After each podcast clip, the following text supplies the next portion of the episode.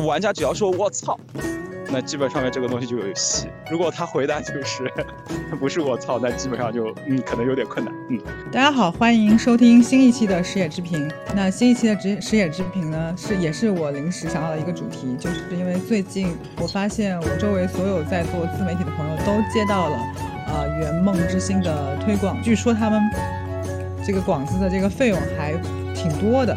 所以我就对这个游戏产生了好奇，然后由这个游戏推及开去，还有一个叫蛋仔派对的游戏。另外就是因为在春节档有好几个游戏同时推向了这个市场，所以我就有兴趣想聊一聊这个话题。那今天请到的两位嘉宾呢，一位是嗯游戏的投资人，另外一位是游戏的从业者。那首先有请两位嘉宾来简单的做一个自我介绍。先北航呗。好好的，大家好，我是河北航，我是游戏寿司的作者，谢谢。那大大家好，我是 Chris，然后我是少数在游戏里边还在坚持投游戏的投资人。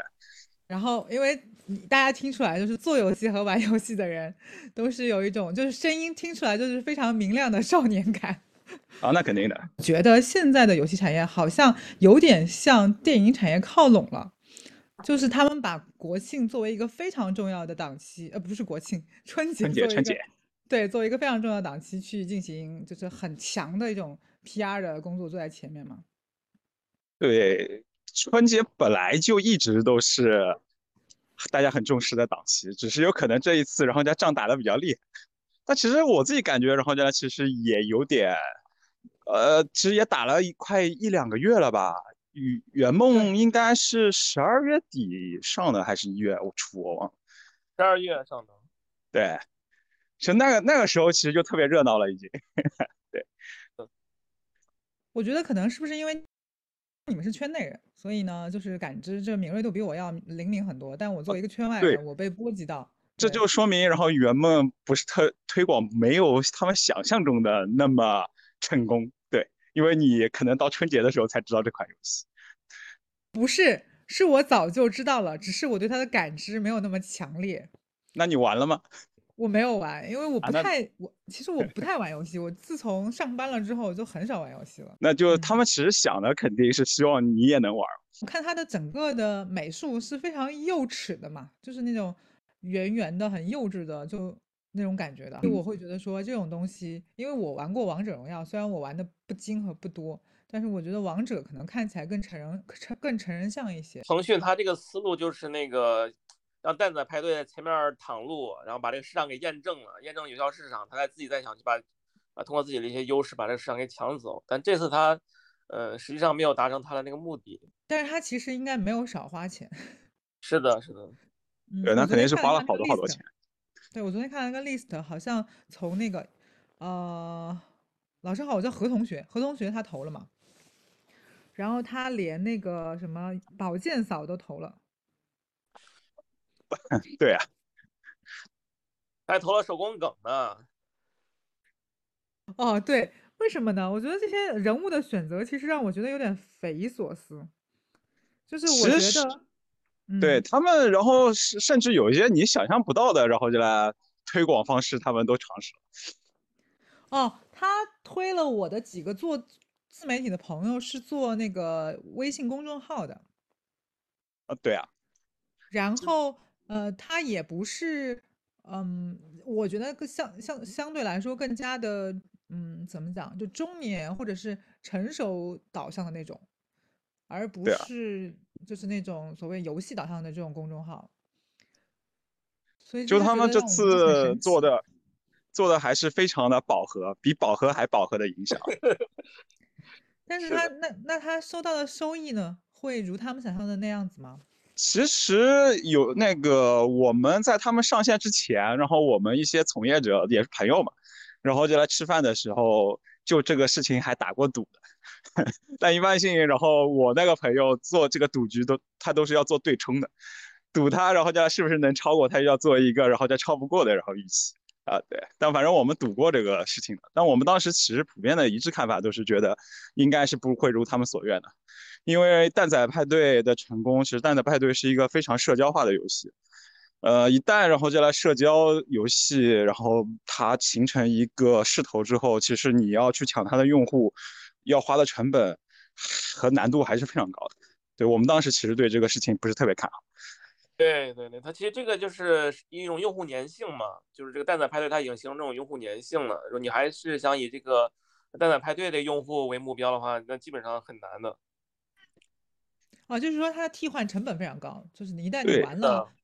蛋仔，你很难再替换成圆梦之星。对，因为蛋仔蛋仔派对就像你说的，然后你觉得圆梦看上去有点幼稚。对，因为圆梦本身对标的就是蛋仔派对，蛋仔派对其实它的目标受众年纪都还是比较小，可能都是学生什么的。所以学生玩的东西它有社交性，然后它的整个嗯迁徙成本还是比较高的，就它的网络效应还包括它迁徙成本都挺高的。虽然小朋友可能会花点时间，然后去玩玩圆梦。原本之星，但是他过一段时间还是会去玩蛋仔派对的。我们当时是这么认为的，嗯。那北航觉得呢？我也是这么认为的呀。其实这个它上线前我就已经写过这个游戏了。其实当时大家都觉得这个游戏基本上，呃，不太可能就是重蹈那个当年，嗯，那个和平精英对那个荒野行动那个，呃，嗯，对，我们觉得不会重演那个当时那个局面。嗯，其实现在。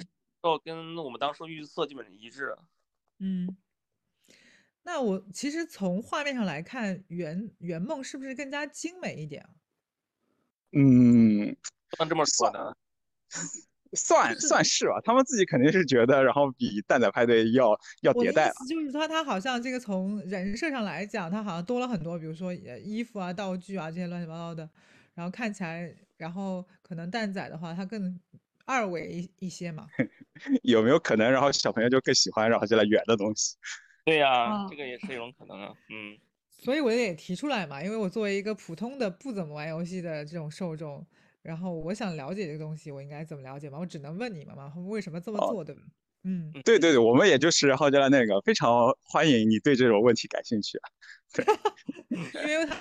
他们老说我每次问问题都像是站在一个非常呃非常高的那个尺度去问，然后并不不能代表普通受众的视角，所以所以就是会让别人有时候听不懂我在说什么。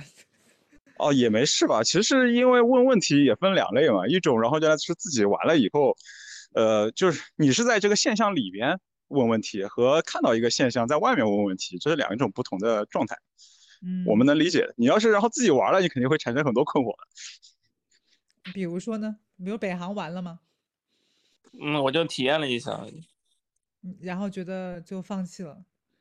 我主要是做为了做研究，会体验一下。然后我周围基本上也没有玩这个的人。然后我的那个，嗯，周围的小朋友们，就是也也不会跟我们玩游戏，所以 就不太了解。嗯，对。OK。所以其实它这种这种，包括你之前刚才说的那个，就是你之前以之前有问我的，包括帕鲁帕鲁就特别火。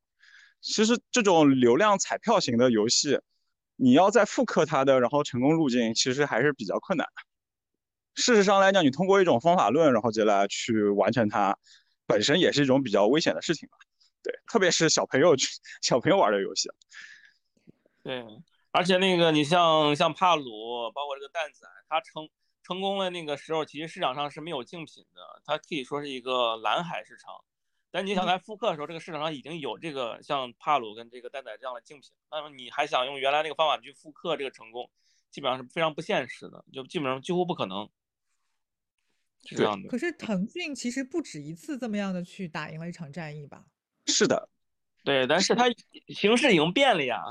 各方面都已经变了呀！你就就就以这个那个当年那个荒野行动，他用和平精英去打败他，那一个是时间呀，一个是当时那个荒野行动上线大概三个月左右，然后腾讯都推出竞品来了，你这个时间是非常短的。那个荒野行动它还没有形成一个非常强的用户粘性，啊，这是第一点。第二点呢，其实那个当时那个用户呢，就是荒野，就是像吃鸡这群用户，他们其实是比较。他们还用这个像 QQ、像微信这种去社交，但是现在这个像像蛋仔，他们小学生他们就互相就不加微信、不加呃 QQ 的，他们就在那个蛋仔里面去玩的。你说你用你的那个社交优势去瞄准这区用户去打，你其实你打不到他们的，其实你是空空挥了一拳。因为他们平常就不用这个东西去社交，是吧？所以说他这个情况已经变了，不能用过去的那个成功路径去套到现在去用，它是情况是都已经变了，是这样的。对，对，就他这个东西，我们也没法说他完全不成功。对，因为事实上来讲的话，他花了钱肯定是会有量的，但是然后在这个活跃度是不是如他们所预期？我觉得应该是不符合他们预期，因为他们其实砸了很就氪了很多金嘛。对，而且这种基本上你去产品嘛，你大家都明白嘛，八二八定律，马太效应还是非常明显，就你最后也算是有可能，然后就来挤占了一部分的市场份额，但是是不是如他们所愿？达到预期目标，其实我们觉得肯定是不会的，对。然后李，照你们说的话，好像圆梦之星胜，就是翻盘逆风翻盘的可能性非常低。因为就像北航说的，然后时代其实已经发生了很大的变化。嗯，腾讯然后依托于它的社交媒体的这个资产，然后进行游戏推广。它的效果现在并没有效率或者效果，然后接下来其实没有以前那么牛逼了。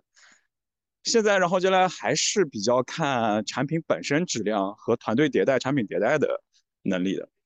对，并不是说你现在硬推就很有效。我想问一下，比如说呃，像工作了的人，大部分都会使用微信嘛，对吧？因为对，好像说中国大概有多少亿人，十亿人在用微信，对吧？对。嗯，那小朋友在用什么进行社交呢？他不用微信，他用钉钉，还是用什么？还是用 QQ 还是什么？他们用 QQ 挺多的，用 QQ 还挺多。现在有很多人，他们就用这个蛋仔去社交的。对对对，就你你包括你在光遇里边，你也可以在光遇里社交。对，就对，就其其实还是在于，然后就来，你现在整体的市场不像以前行业刚刚开始起来的时候。你基本上来讲，通过流量推什么，他就玩什么。现在，然后大家其实都吃的多，玩的多。小朋友，然后将来现在其实对于选择这个东西还是有自己的想法的。你没有办法，然后直接推到糊在他脸上，他就说要点这个东西玩这玩意儿。我觉得圆梦之星，他他可以，如果现在如果改变思路，他不去抢那个蛋仔那批用户，他自己去开辟一个新的市场，这个机会还是比较大的。是，就看他们自己想法。大的原因是因为它其实基础盘还在吗？基础盘看你怎么去定义了，就是他如果去去抓一些那个可能说年龄比较偏大一些这个用户的话，然后去做社交，就不是把它当成一个那种低龄化的一个派对游戏的话，那我觉得这个还是可以去做的，而且这个也是符合那个呃符合他的一些微信、QQ 这些用户的一个呃属性。对的，对的，我这我觉得啊，这个虽然然后在我们这个蛋仔派对，然后圆梦之星离我还是太遥远，因为这种产品的体量还是非常大。但基于做游戏，还是最重要的事情在于，然后你有什么独特的核心的差异体验。如果你都说不清楚，就特别是你把这个产品推广给别人，呃，你都说不清楚自己别人为什么就你的核心用户为什么一定得玩这个游戏。我觉得还是问题挺大。我觉得大部分的游戏应该没有什么原因是一定要玩吧？有，有就如果如果你自己是目标用户，有些有些 sense，有些感觉，是他一旦销售给你，就觉得这个东西就是可以试一下的，你就觉得嗯，这个东西可以，我就想玩。但如果他看完以后，你会试完之后就会像就类似于比如说王者荣耀这种东西一样，就是得变成一个强社交的，然后每天都得去玩的这样一个东西是吗？它本就是你你去尝试它，是有一些东西就是呃，我自己觉得我从业经验里面其实最怕的就是别人回答说这东西还挺好，你懂我意思吧？就如果别人说这个东西还挺好的，那就是不行。啊。因为就是得就像你吃道菜一样的，别人夸这道饭，然后就来真好吃，他只是从语言上面，然后告诉你这个东西真好吃，但他又说不清楚具体好吃在哪里。就是如果这道菜真好吃的情况下来讲，他就直接干饭了。你从他干饭的表情上面，你就能知道他觉得这个东西很好吃。但是他如果回答啊，比如这个美术挺好的，这个品质挺高的，那一般性来讲他就是不喜欢，不喜欢就是不行，就没有抽到他的心粑粑上。这种游戏其实也会比较困难。很多时候，现在基本上根据 我自己的经验，你基本上摆一个 PV，就摆一个，然后去切出来的东西，然后再来给大家，然后 sell 你自己的这个核心体验，sell 自己觉得好玩的地方。玩家只要说“我操”，那基本上面这个东西就有戏。如果他回答就是 “不是我操”，那基本上就嗯可能有点困难。嗯。可是每年上市的游戏有那么那么那么多，能够就是卧槽的也没有几个吧？哦，是的，还是能有不断有新出来的，有新的就是让人感觉卧槽这种游戏出来的。你像帕鲁，其实就是其中之一。那帕鲁的优点或者是它的好玩的东西在哪里呢？嗯，北航是专业的，北航说吧。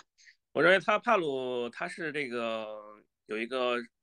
我叫它生存过家家这个玩法这个基本盘，呃，是已经被多次验证过了，非常有意思。然后它再在此之上呢，它再去锦上添花，去做了一些那个呃收集宠物、宠物战斗、捉宠这种这种玩法。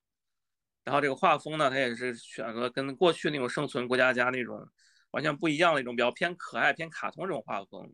呃，过去的生存过家家一般基本都是一些那个比较偏恐怖的、偏写实的这种风格，他完全有做这种另外一种风格，所以就通过这些，他跟之前的不同，然后去继承一些和一些比较那个啊经受市场考验的玩法，呃，他就成功了，这是我的一个判断。就就反正我接着北航说呗，然后帕鲁帕鲁，然后我们是很早之前就在然后 B 站上面看到过，就觉得这个东西还挺有趣的，但主要看就是海外团队，但当然了。就我们其实也没有，然后预测它能卖那么多，这个确实是非常炸裂的，就卖了非常。大学生都在玩帕鲁。对，就它整体就是直接变成流量彩票，然后爆炸了，然后 确实远超我们的想象。但是其中就是这样，我也补充一下嘛，因为口口袋妖怪其实是一个，就是精灵宝可梦是一个非常大的 IP 嘛，对这个东西和。本身，然后 Game Freak 蹭 Game Freak 的一个流量也是有些关系的，所以它蹭成成成功了，但这个是一个偶偶发性的事件，它并不会每次都如此的成功。对对，但我还是借这个节目，我还是然后如果有游戏开发者然后听的话，我建议什么事情还是要蹭一蹭的。如果你的游戏完全不蹭，是有问题的。对，好的。我觉得你也在某种程度上就是提醒了我一下，就是因为我这么多年都不太 蹭流量。不，他他点是在于，其实不是说我们要做标题党，然后要做哗众取宠的这种流量上的蹭，而是在于本身你在核心玩法上，在产品层面上面，没有人是完全重新造轮子的。嗯。所以，然后基本上面来讲，就是你站在巨人的肩肩膀上面，然后继承某些人的遗产。这件事情会更加具有性价比，这个我确实觉得在立项的时候，然后觉得可以完全就可以参照一下这个东西来做。这不是抄袭，而是在于它确实很多时候是要继承别人的遗产，你才能走得更远。但是会被嗯游戏投资人会质疑吗？比如说你这个东西不就是那个什么什么什么吗？我们不会质疑这个东西，但我们现在基本上我会认为，如果有人跟我说，然后他是要做一个这世界上面不存在的东西，呃，基本上就可以 pass 了。对，没有人会做这个世界上面不存在的东西，都是都是继承别人的遗产在做东西的，就没有人就而且说实话，这样的对于一个创业团队来讲，他的要求也非常非常高，你要做一个世界上不存在的东西。OK，那那你比如说你平时在。就是选择投资某些游戏的时候，你觉得呃你自己总结出来的标签点会是什么呢？嗯，对就稍微说一下吧。我觉得现在很重要一点还是刚才说的嘛，产品本身要有要有立项的基础嘛。这些基础就是不是说你天天然后天马行空的说我要做一个完全不存在游戏，或者说全新的体验。然后它很多时候还是对于用户需求的一种洞察吧。所以我觉得。我们自己可能对于用户洞察这件事情，可能现在有了一个更高的要求。原来很多时候也就是就产品聊产品吧，但现在很多的时候确实会可能上升到一些用户洞察，或者说你商业模式上面是不是有一些新的想法，这种这种情况。呃，这是第一点嘛。第二点的话，其实还是比较朴素的，对于团队本身的要求。呃，团队应该是之前就已经在一起做过游戏的，不论大和小。如果他没有做过游戏，那么这个事情就会显得比较危险一些。对，基本上就这两点吧。北航，你有什么要补充的吗？就是刚才我们讲帕鲁的时候，我因为我看你之前也在你的公号里面聊了很多关于帕鲁的事情。嗯，是这样的，其实那个像像帕鲁这种玩法，这种偏生存的、偏过家家这种玩法，其实我是那个，嗯，在很早的时候，大概是二零年、二一年的时候，就我比较看好这个市场，因为这个品类经常出一些爆款，比如说像小的有这种像森林了。嗯，像这种，还有一种大的话，你说像那个像动物之森，或者说这个啊方舟双进化这些，我觉得都算是就是已经出爆款了。而这个玩法的确是很有那个市场潜力。然后当然，不过我主要看手游嘛，因为手游还是这方面这个这个类游戏还是比较少。当然，我这个这个品类其实是有出爆款的潜力的。当时我就这么写了。这是我觉得，如果说，呃，如果说做投资游戏的话，这可以是作为一个参考，就是说从品类上去看哪些品类是有这个成为爆款潜力的，可以从这个品类上去找这个游戏。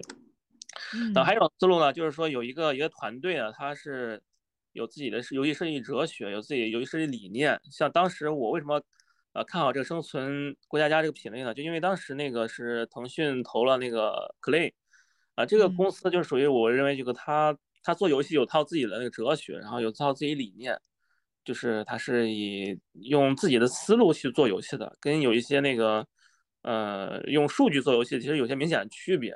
那这个游戏公司其实我一一直觉得是比较看好的。就这种公司呢，就是它可能暂时没有出爆款，那它未来是我认为是很有可能出爆款的。对的，像对对对，像帕鲁这个 Pocket Pair 嘛，它其实这个公司也是有点这种感觉，就是它。你看它过去产品，虽然说它过去有些东西看起来比特别粗糙，啊，特别那个啊，感觉特别简陋，但它其实有它的设计哲学在里面的，它一直有这个想法。对的，我所以这种公司，我觉得它是也是有很大那个潜力的，这是我的观点。对我，我觉得我我对顺着北航说的，我也得补充一下。对，刚才讲的都是理性层面的东西，但是投游戏非常有意思的部分是在于，如果你只是把它当做互联网变现的产品去投，那么确实这件事情就是非常理性和 ROI 需要数据驱动的东西。因为其实很多人他不会相信，呃，有些非常玄学的部分，就是说了。如果这个制作人他才华横竖都异，那确实你当我刚才说的话都是白说，确确实是这样子。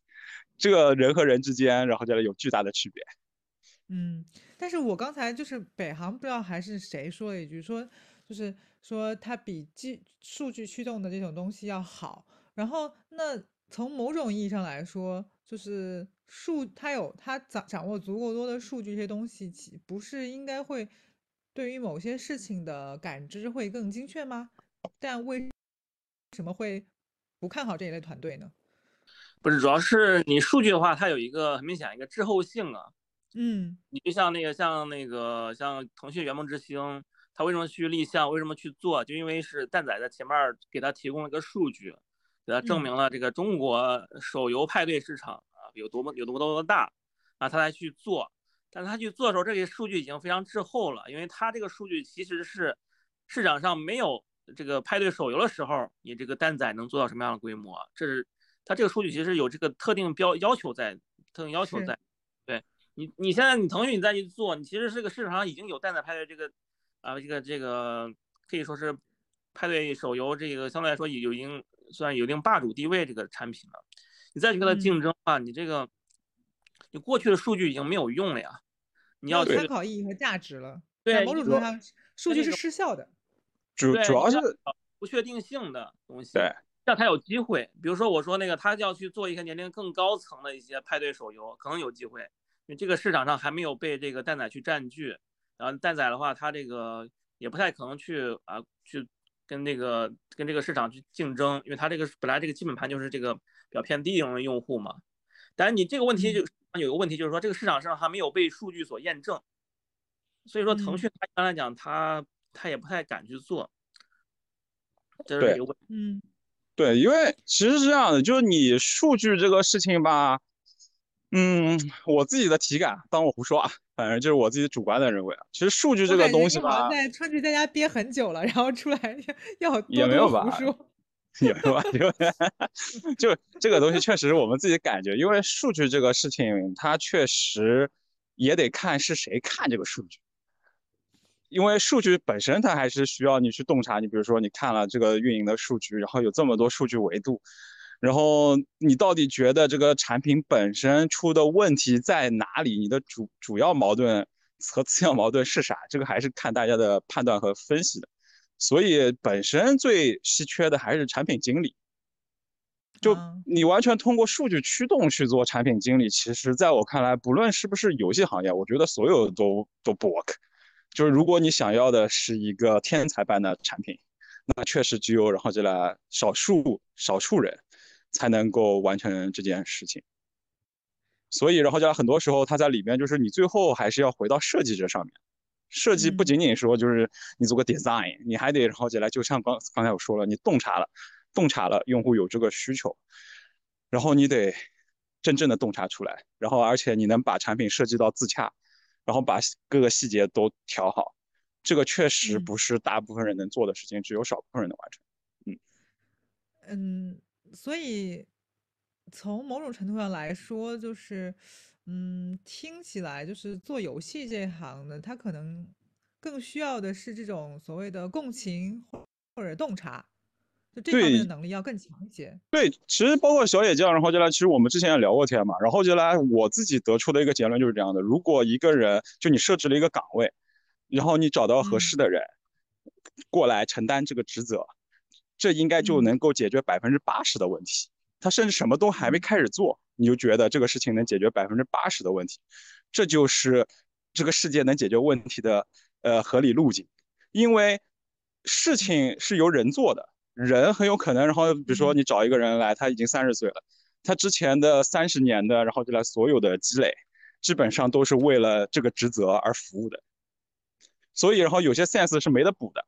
就我举个例子来讲，如果你希希望找一个然后就来人来解决，比如说做小朋友觉得喜欢的游戏，他如果对乐趣这件事情，觉得小朋友看到什么东西会笑，会觉得非常有趣这件事情，他缺乏 敏锐的 sense，那应该这个项目就是很难做好的。是，所以我觉得我跟我第一次跟北航聊天的时候，我就觉得北航就是这种人，就他对于游戏是有热爱的。对对对，的，那毕竟，然后做游戏行业里边的人，你看嘛，他如果自己玩的游戏很少，然后就来，或者说他玩的品类相对来讲比较集中，其实都会在从业当中会有一些嗯困扰吧。对，就他，就他，他不是怎么讲，他不是一个广泛的对这个行业有所热爱，对吧？他只是一个怎么讲 follow 的人。对啊，就。对啊，比比比如说，我举个例子，就是比如说，呃，我们找一个调调这种手游的付费的产品的人，他要是自己本身对于付费这个事情也非常抵触，或者说他本身玩的付费游戏也比较少，见过的付费的产品也比较少，他自己本身对付费就是没有 sense，这东西也很难调。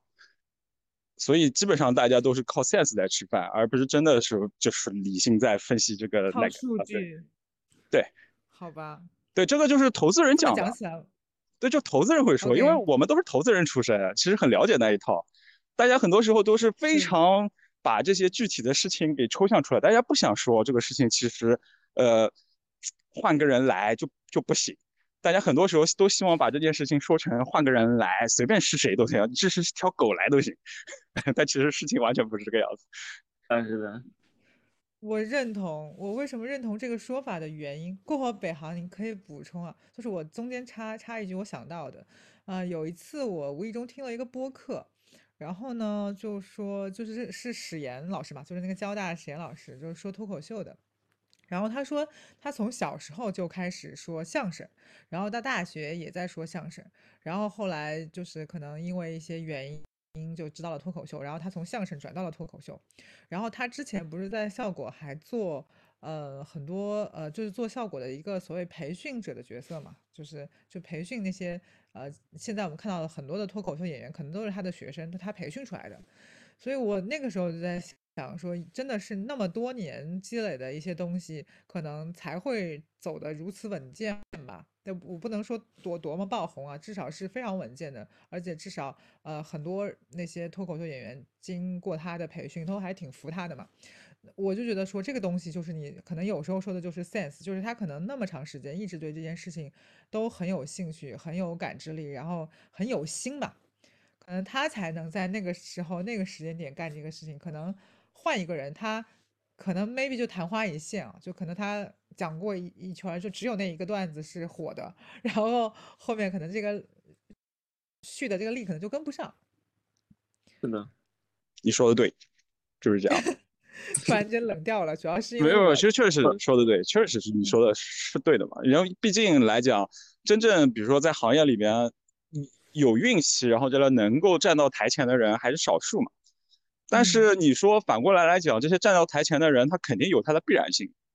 嗯，对，这种必然性不会说我今天碰到一个，对吧？也有这种然后刮到流量彩票的，但是从长期来看，还是看大家的实力的。就我自己，然后有一款非常喜欢的游戏，然后是国国产的，我觉得这是国产游戏之光啊，对，之一之一，对，就是暖雪，我经常拿出来，然后就来做做例子跟大家讲的。就因为我想说的是这样的，暖雪从游戏品类上面来讲，你如果当时看立项，你是看不出这个东西有什么新的玩意儿。这这个其实就是然后就来很多时候令人感到蛋疼的部分，因为然后就来就是。因为作为投资，我跟小野讲肯定比较了解。作为投资，很多时候他希望的，比如说是最好是商业模式的创新，对吧？对。然后你真的回到内容本身，然后肯定是希望，比如说产品上面有一个明显的，然后就来就是投资人一看就看得出来，在理性上面就能理解这个东西有着迥然不同的差异，这个就是最好。但暖雪其实就是一个然后就来 roguelike 的 ARPG 俯视角的这种，但是你可以看这游戏，然后将来实际上面完成度。和它本身的，然后在才华上面的体现是非常强烈的。就你玩同样玩其他的，然后这来游戏，可能你就会感觉到，然后这种就虽然对于不玩游戏的人来讲，可能都看上去差不多，但是对于玩游戏的人来讲，这个体验上面的 sense 上面的差距是非常非常大的。这个就是我说的，就是在这个游戏里边人发挥的作用的很大一部分的区别，就是你看到这个人在那个地方。他就是能把这个事情完成，但是换个人来，他就是很多时候就想的不对，你没办法。嗯，也有可能他从小就玩，玩了很多年，然后他就知道说哪个地方再多一点，可能就有哦，对呀，对呀，你说对了，就是他从小玩游戏，他已经刻到他的就是神经系统里面去了，他就知道，然后就来砍怪的时候数字得这么爆才好看，而且他还有能力，然后把这个事情然后再实现出来。嗯，所以。来，北航，你刚刚想想说好好几次，来，你你来说你你的感觉。因为我刚赞同吧，就是主要是那个一开始你说那个相声例子，我不太我不太了解，但是这种这种类似的案例在其他行业也有听说过。嗯，呃，比如说像那个像像那个即时通讯产品，啊，即时通讯产品很多地方有很多细节，很多细节就能反映出这个用户用的好不好，用户用的习惯不习惯。但这些细节呢，你其实很多时候投资圈他们是不看这些细节的，但正是这些细节让这个产品用的特别好用，啊，比如说你像这个，嗯，就是你发送一条信息，对方看到了，要不要回复一个什么，就是已读回执这个东西？那这个问题，它其实并没有说确定说一定要有已读回执，或者说一定是没有已读回执，这各有各的好处。但要去根据这个，嗯，社交通讯、即时通讯这个场合，还有它的功能，去决定要不要去做这个功能。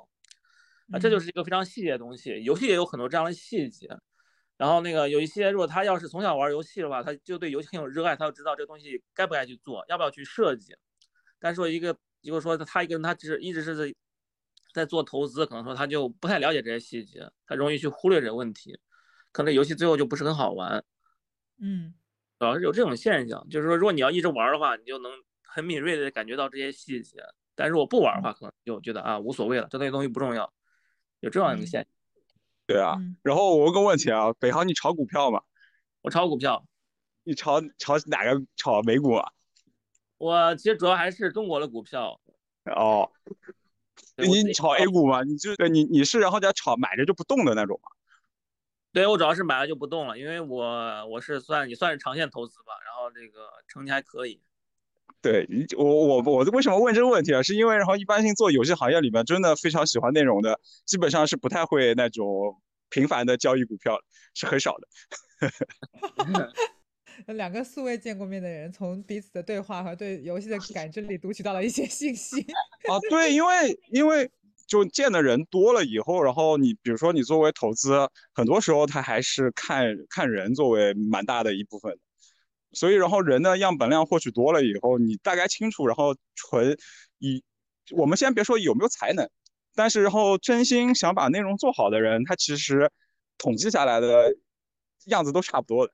就很容易就看出来这个人是要做内容的，而哪些人只是有其他想法。对，是因为那种可能不气是吧？对他这个东西的气场差别还是非常大的。然后比如说可能三十好几，但你就刚像小叶讲的讲三三可能三十几了，但是看不出三十几了。对，然后感觉就是一种 少年气比较强的人。对，对，就我。我们见面，然后这种游戏行业里面真心喜欢游戏的见面很难会，比如说对方跟你开始聊，我很喜欢葡萄酒，或者喜欢什么收集雪茄，这个确实，然后跟我们原来的投资行业是不太一样。哎呦，太好笑了，我觉得。那北航，因为刚才 Chris 推荐了一款游戏，他觉得很厉害。那北航，你觉得你有什么游戏？你觉得从你的视角来看，它是特别，就是很值得推荐的？嗯，其实好游戏太多了。我最近玩了一个，是那个有个叫《八号出口》这游戏，我觉得特别挺有意思的。它其实它其实是一种找不同，但是它把这个找不同跟这个嗯，就那种超自然能力或者 SCP 这种那种进行融合，然后玩起来就特别有意思。这游戏玩法呢，是你去你在一个地铁通道里面去。去步行，然后你去发现这个正常通道跟你现在走这通道有哪些不同？有不同的话，你要往回走；那要正常的话，你就可以通过。然后你连续正常走八次之后，就能走到八号出口就通关了。啊，非常简单，非常小，但它设计思理思那个怎么说？它思路特别有意思，特别好。就它把一个非常就是呃简单的一个找不同这个玩法呢，玩出花了。嗯，这个理念是我非常那个非常赞同的，我非常认可的。这是我最近比较关注一个游戏吧。好，北航肯定平时工作也也很多都是玩手游。对对对，是。那我想问一下，就是比如说前阵子的这个网络游戏管理办法，就从你们来讲，因为它也过了一段时间了嘛，你们觉察到这个东西对于这个行业有什么样的影响没有？这个管理办法呢，它其实是针对有一类游戏，怎么说？针对这类游戏做出了这个特有的设计吧。但是我不知道这个东西能不能说，因为它毕竟这个国内还没有去公开，也不知道允不允许这么说。就是有一类游戏，它其实是有点那个赌博元素的啊。这个管理办法呢，很多都针对这个这类游戏去它的赌博这个元素去做做了一些限制、一些设计。我能看出来它这个。呃，这个办法这个思路，但是它这个他想这么去做的话，他很容易误伤到一些那个正规的游戏，就好比你说你要去禁赌嘛，你把别人的所有的赌那个扑克牌都给收走了，那平常平那个老百姓玩个牌，玩个那个斗地主你都玩不了，这其实影响力也挺大的。嗯，对，问题。对，就反正我补充一下吧，然后很多其实 UP 主都已经然后分析过了。我自己觉得，然后在这个态度肯定肯定是让首先第一点出发点肯定是好的，出发点肯定是好的。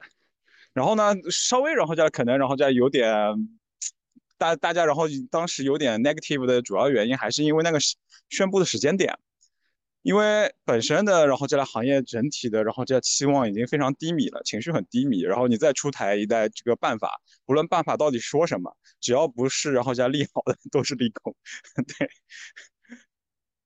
所以本质上来说，大家嗯，在主要的是时间点问题，但它的这个利益或者它的出发点其实并没有呃特别对的，因为因为是因为是这样的，游戏比如说你现在拉了，比如我们这一个会议，然后聊游戏这个话题，其实游戏是一个非常非常范围很广的名词，当然就什么有就有有些人玩的这个游戏，他认为那些东西就可能不是游戏，他就认为那个不是好游戏，或者说不是他想玩的游戏。其实游戏是大家都会管自己叫游戏玩家，其实很多时候差别是非常大的。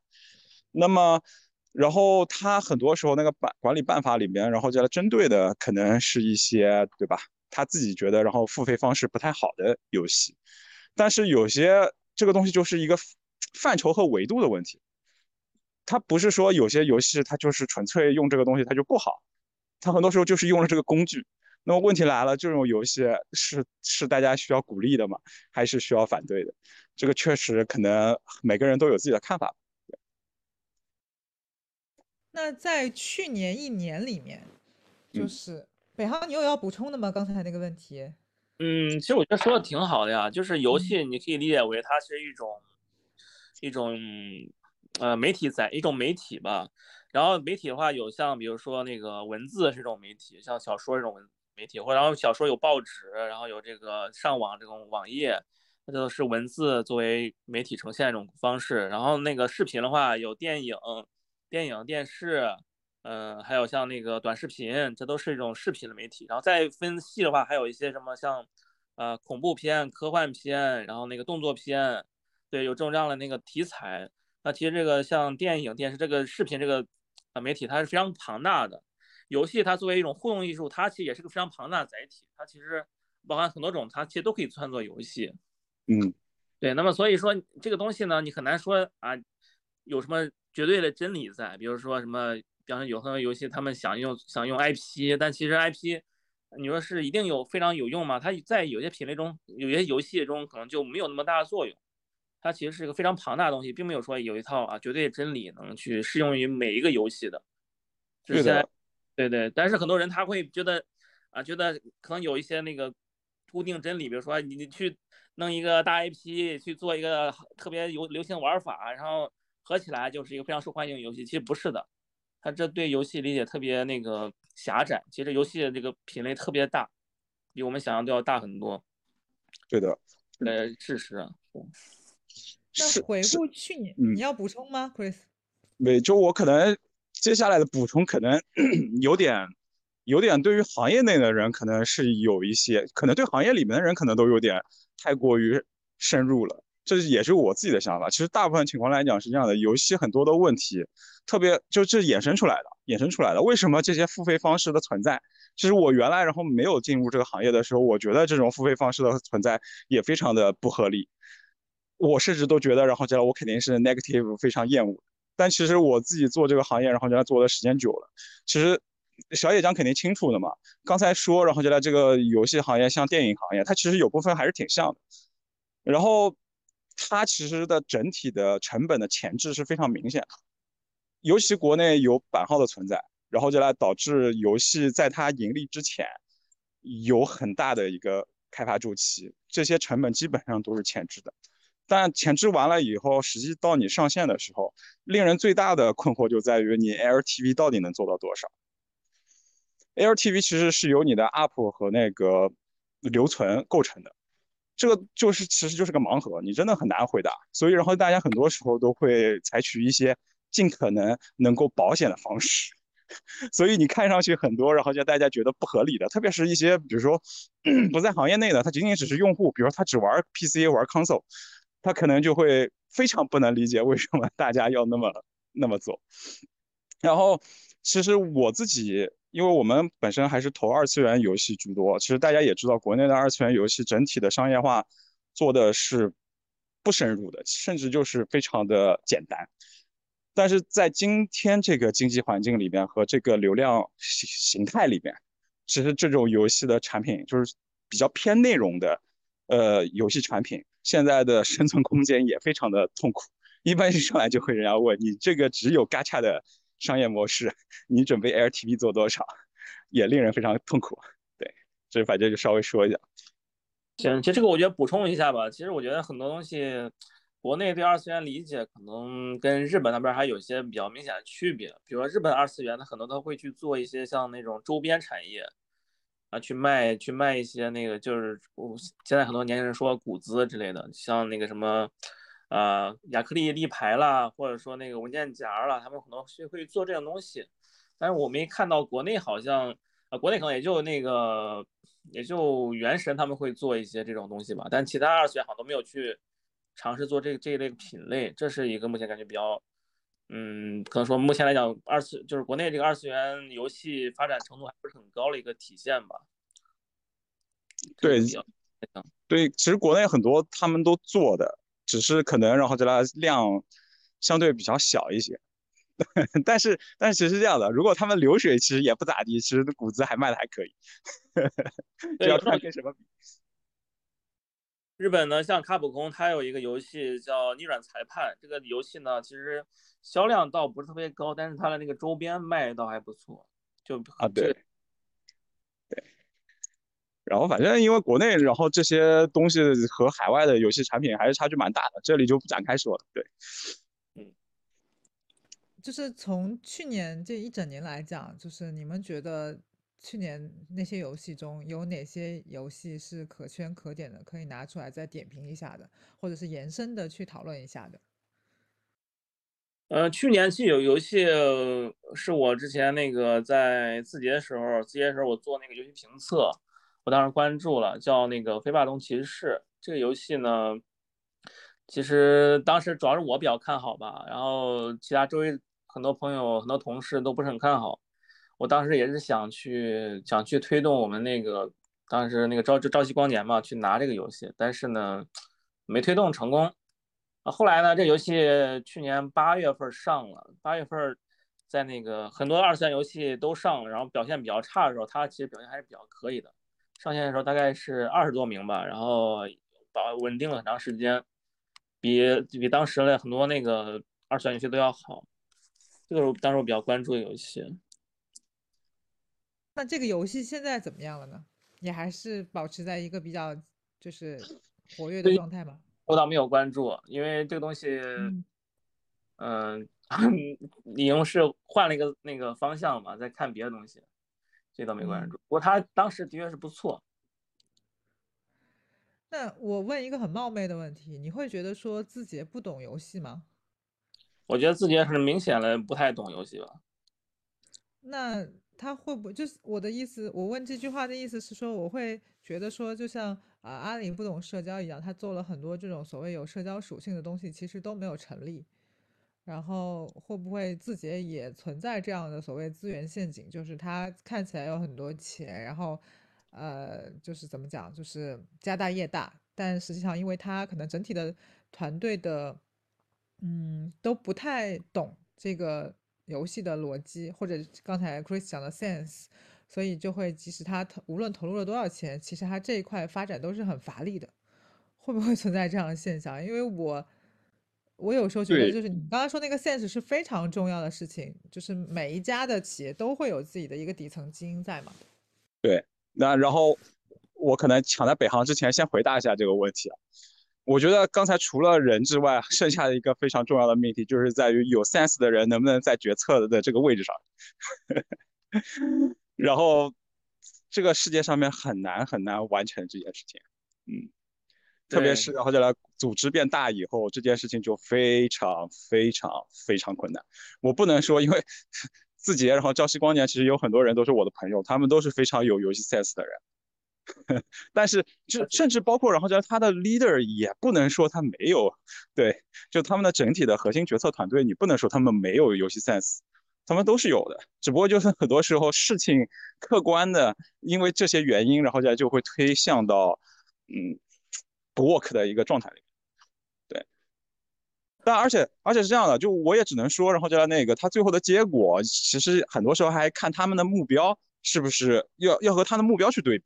可能没有实现他们原来定下来的目标，但是他们可能其实，在二零二三年的时候，其实成绩在我们看来，在我们外来看外人看来，其实还是有一些成绩的。对。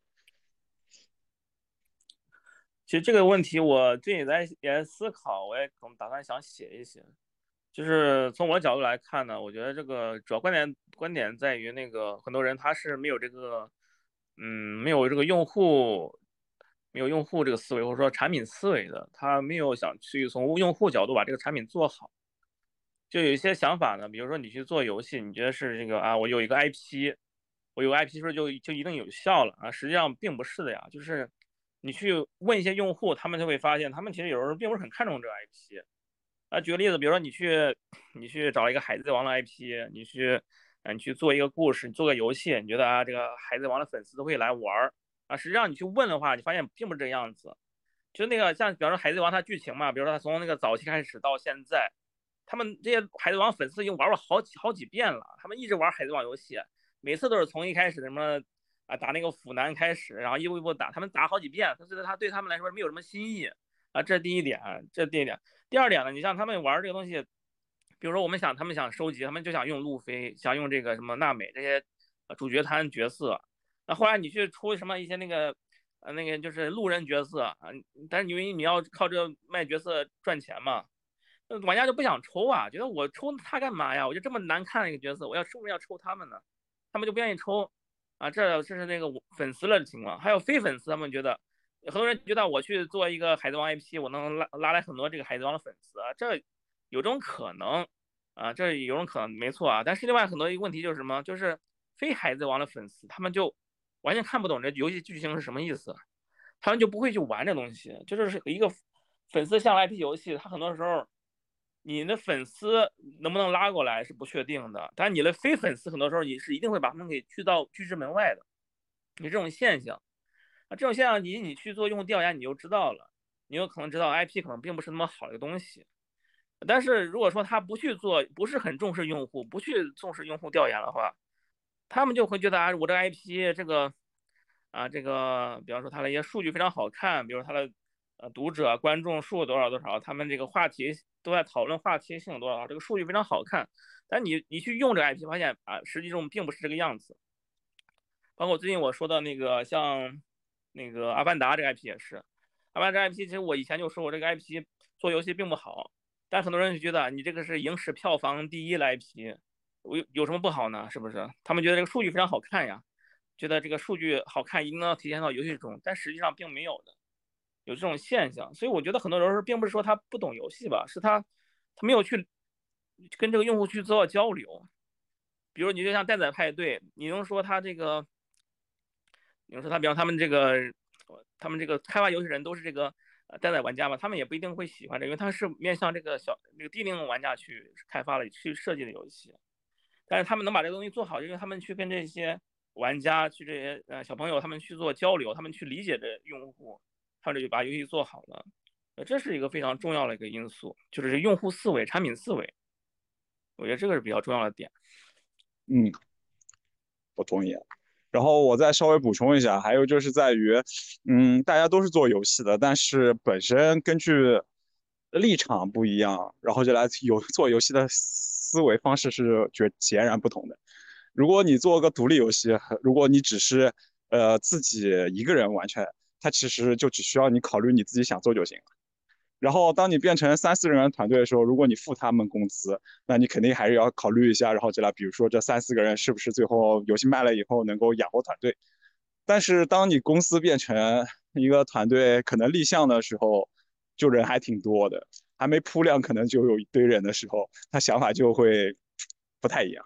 对，这就会导致我见过这其实有些东西是我没法。确保我说的一定是真的，因为很多时候我仅仅是看过猪跑，实际上并没有真的参与过。然后他们内部这么大公司的然后游戏研发，但是有些东西我是可以确定的，就是在于然后大公司内部，因为包括有些公司是有中台的，然后很多游戏开发的成本、研发成本是很高的。如果创业的情况来讲，你可能花个三千万能做完的东西，可能在大厂里面至少要贵个两到三倍吧。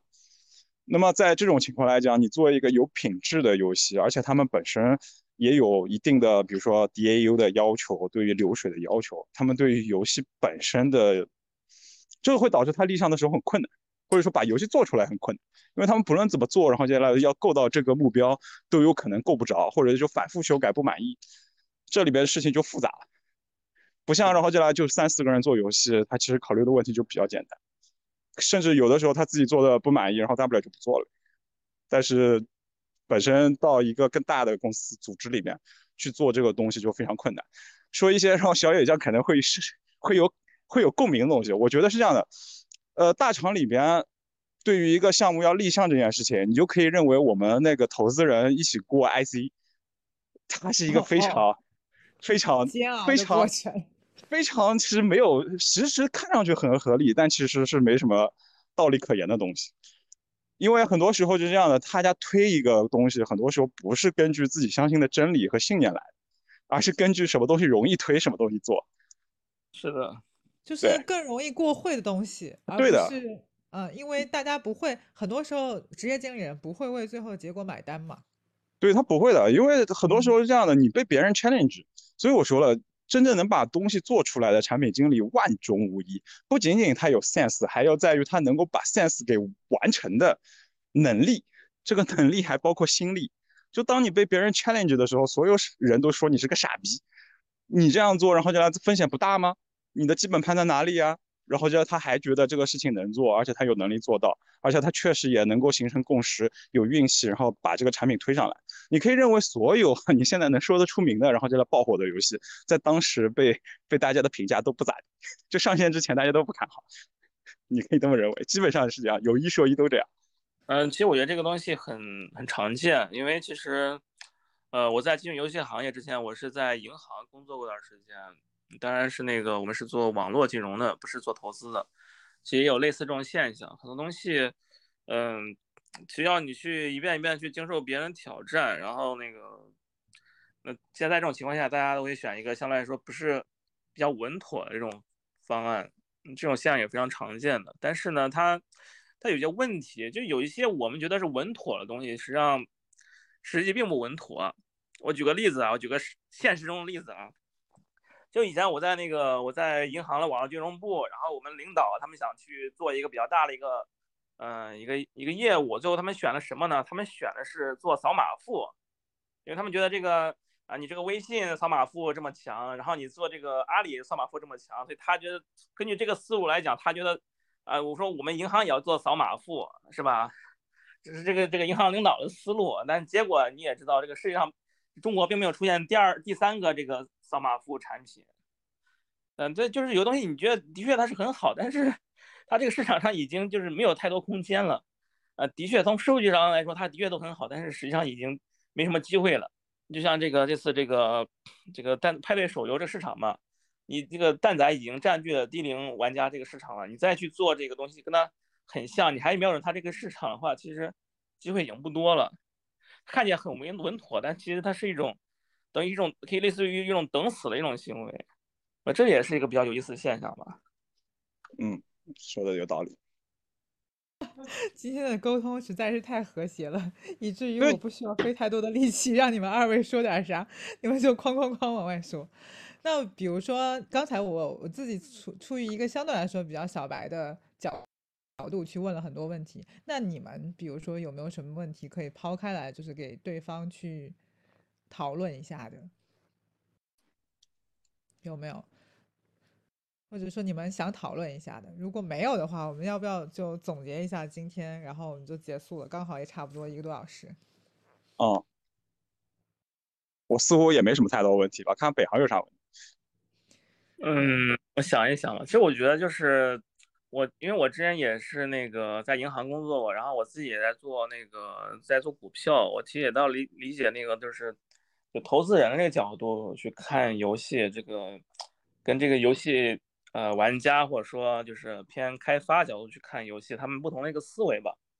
我觉得这个东西就是，其实大家想法都很正常。这游戏这个产品呢，它其实有点类似于它比较偏艺术嘛，它跟那个电影跟这些像一些什么啊啊小说啦，其实有点像。它很多东西它是没有办法去量化的。就像那个电影，很多人，你像那个像华纳，他之前出好多拍了好多电影，像那个啊漫威很多电影都拍特别烂嘛。你说他那么有钱，他们那么多呃那个明星，为什么就拍这么烂？就是有很多东西，他其实啊不可，并不是 没有办法说量化了。比如说你去请几个大牌明星啊，请一个什么非常好导演就把这拍好了，其实不是这样的。他这个艺术呢，他就很多太多不确定性性。这个东西它其实跟那个我们传统的业投资这个思维，它其实有点那个抵触的，有点矛盾的。所以说，就是如果说，就是怎么去看待这个看待这个东西，当然一方面还就是说去去找一些就是那种就是可靠性比较强的一些东西，比如说像那个，呃，像像一些 IP 就比较的确比较好了，你去拍一个不是很那个不是很出众，但也也不错一个产品，就像那个马里奥电影一样啊，这种思路，还有一种思路就去拥抱这种不确定性，我觉得这一种思路吧，那这我的观点。我觉得游戏的火和电影的火其实也有点像，就是它的真的不确定性太多了。就像我好像很少听说，啊某个 IP 火了之后，他再去反向做一个游戏，然后这个游戏火了，我好像没有听比较少见，说，比较少见。但是游戏从游戏中走出来的这种所谓的 IP 倒是很多的，就是他可能开发周周边，然后拍电影，然后可能做一些歌或者做一些小游戏，做一些做一些其他的衍生的东西，好像这个是比较常见的。但反向操作，好像在我的印象里是没有的。嗯，对，确实跟你想的也差不了多少吧？对，因为很多时候游戏公司确实会把比如拍个动画电影或者动画番剧当做它的营销的手段，这种比较多一些。他可能对他可能只是他可能属属于他营销的一环嘛，他可能这个费用也是在他营销的这个东西里面去支出的，而不是作为一个特别主流的东西存在。他最后可能还是为了他这个游戏 IP 能杠杆的足够放大，对吧？嗯，是的。那我觉得好像是，而且你你看我们所有，我不知道，我就感觉所有的游戏火好像都是是因为没没太见过。是猎奇吧，我感觉是。嗯，我觉得对你这么说也也可以吧，对。因为你一旦都是玩过了的东西，大家都会觉得说我见过它了。但哪怕说你这个东西，不管是游戏的界面也好，或者是这种体验感上的一些提升也好，就比方说王者荣耀，对吧？嗯，它其实就是一个视觉上的提升，视觉上的。转换或提升吧，然后，呃，在操作上的一些呃变化，对吧？更便捷一些，然后，然后就是这些很，其实它不算是一个特别大的创新，但是在玩玩家层面已经掀起了这种浪潮，而且其实王者荣耀的社交属性也是非常强的嘛。我看很多人因为王者荣耀可能啊找对象啊什么的，就是就也挺常见的，所以我觉得好像。嗯，今天我跟你们俩聊完之后，我的感觉就是，游戏的火，它不是能用数据去，呃，去去推导出来的。然后所谓的现有 IP 是做成一个游戏，它成功的概率可能是相对来说比较小的。嗯，呃，然后它有太多的偶发性。然后这种偶发性是谁制造的？这种偶发性是一个呃，为了游戏而就是 born to game 的这样的人，就他生来就。在为做一款游戏而付出很多这种看不见的耕耘，他可能一直在玩，一直在体验，一直在做很多尝试，然后他最后可能做成了一款他硬呃，就是他想象中的，觉得可能会会很好玩的一个东西。对，其实你说这种人，他其实真正存在。你像那个宝可梦的那个制作人，那个田尻智，他就是这样的人。嗯。呃，对，特别想玩游戏，他就为这个开发这个宝可梦花了很多很多时间，那最后也的确成功。对我自己觉得，因为是这样的，我原来也是做，嗯，做财务投资出来的，对，然后后面自己觉得就想做游戏投资。其实游戏投资是个非常小众的生意，甚至然后在它的商业模式其实也需要需要然后就来有人来探索。对我最后的总结其实也就是这样吧，就是。呃，实际上本身，然后投资其他领域里边，然后就来就已经非常考验大家的才能了。但是你如果是投游戏的话，然后你就会对自己的要求就更高，因为这不仅仅是理性上面的，有的时候你甚至会怀疑怀疑理性的有效性。然后，所以然后就来这个东西就是在于你得非常有机的，可能要多带几个呃这种工具。然后再来混合使用，才能让你相信一件事情。然后，尤其是它风险又非常大，你对你自己的本身的信念或者决策的考验是非常非常大的。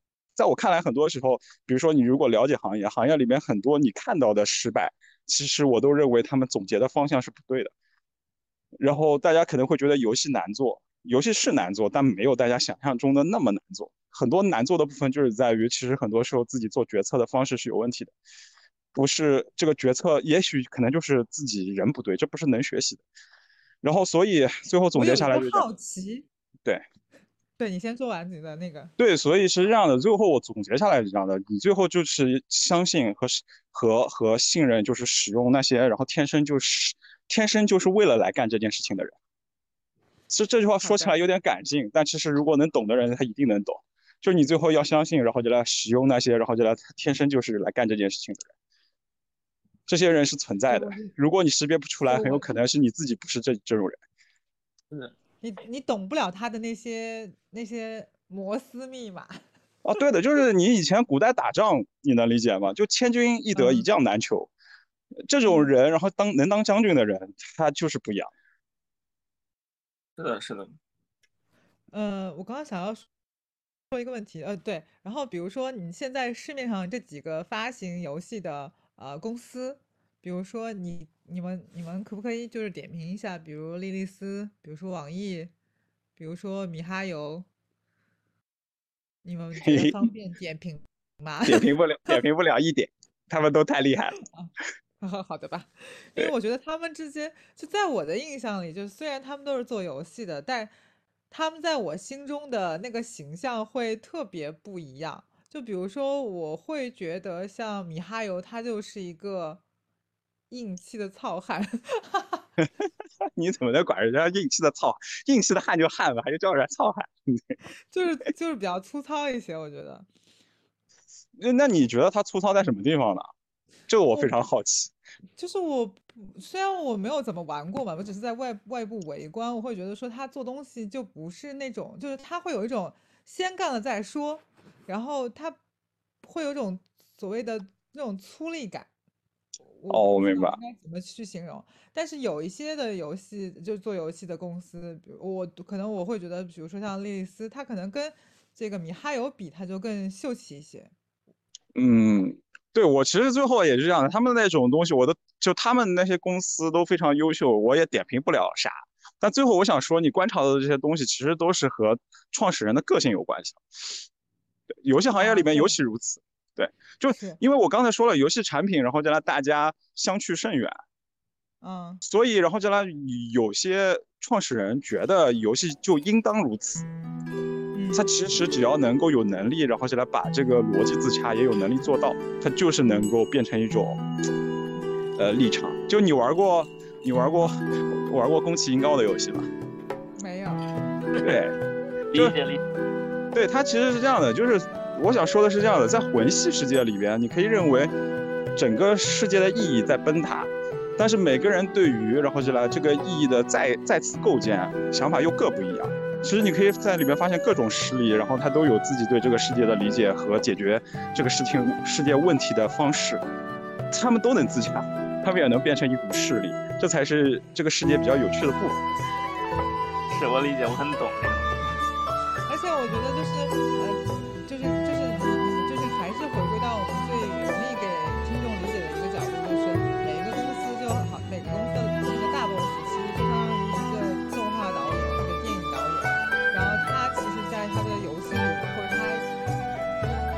所有游戏中展现了他的审美，然后他的理念、世界的构建，对对。然后他所有的一切的世界观都在里面，所以他会因为他们的他的个人的这种就是所谓的审美啊、偏好啊、趣味啊，然后呈现出他做出来的游戏不一样的东西。所以我觉得还是有道理的，我的比喻还是有道理的，就是是的，是的。就 是米哈游，虽然没有玩过吧，但我觉得它是一个。对，就我想说的，你的操操，觉得他肯定就是这样的。比如在米哈游里边，你比如说你要立一个，然后满是然后进去氪金付费点的游戏，米哈游肯定是不会立的。你放心。反正就是会有这个感觉吧，不一定对，就是大家都是闲聊嘛。对对对对，就大家都有自己对这个游戏的理解。是。那还有最后你要